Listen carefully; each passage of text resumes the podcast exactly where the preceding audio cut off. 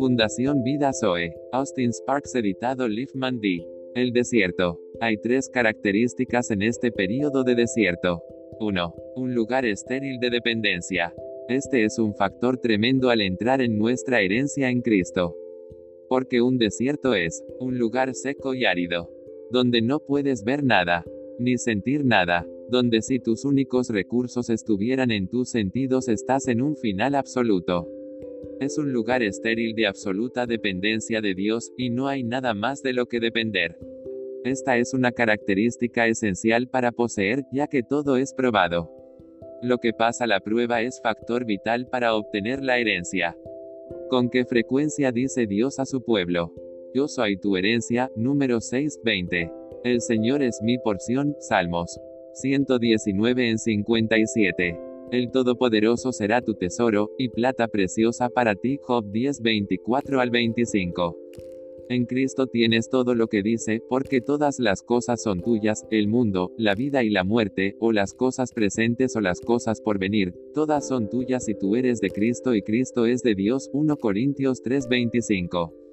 Él te está cerrando a la exclusión, donde en ese lugar estéril Él puede ser tu vida y tienes que depender de Él para todo, así entras en tu herencia, que es, a sí mismo. Es una separación absoluta, de todo, y de todo para Dios.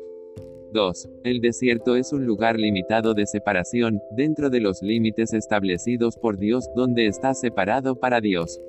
No debe haber la más mínima superposición con Egipto, tenía que haber tres días de viaje al desierto, Éxodo.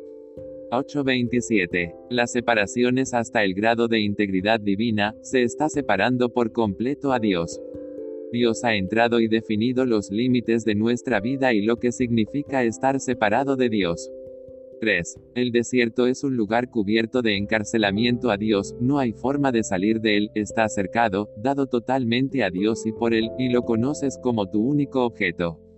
Dios encerró a Israel en el desierto y no había salida, el faraón vio eso, vea lo que dice al respecto, faraón dirá, están enredados en la tierra, el desierto los ha encerrado, Éxodo. 8.27. Sí, el enemigo sabe algo. Él dice, el desierto los encerró, pero Dios los encerró.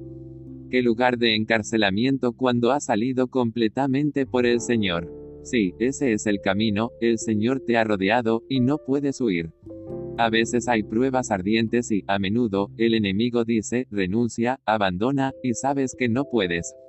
A la carne le encantaría ser liberada y encontrar una salida, pero sabes que tienes que atravesarlo y él te está reteniendo. Si él no te hubiera abrazado, ¿dónde habrías estado? Patearíamos y huiríamos, solo él sostiene, y sostendremos hasta que él haya hecho el trabajo, y dirás, el Señor lo hizo, estás cubierto por una compulsión divina. El Señor soberanamente mantuvo a los hijos de Israel en el desierto, mientras se realizaba las pruebas y preparándose para la herencia.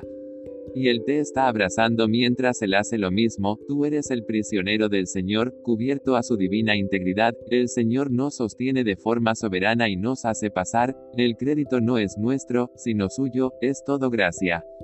La duración del desierto depende de nuestra madurez en nuestro conocimiento por la experiencia del Señor, hasta que Él se convierta y sea nuestro, todo en todo, Él mismo cuando Él tiene su lugar, entramos en nuestro lugar grande, porque nuestro ingreso a un lugar grande está en el terreno de nuestro conocimiento personal de una manera muy real del Señor, Él sí mismo como nuestro todo, y la conquista depende de este conocimiento del Señor.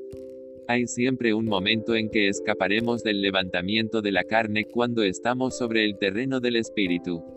Nuestra emancipación en la plenitud de la provisión de Dios para nosotros en Cristo Jesús, depende de lo lejos que hayamos permitido que el Espíritu Santo aplique soberanamente la cruz del Señor Jesús a todo lo que no es de Él mismo, hasta que sea solo el Señor.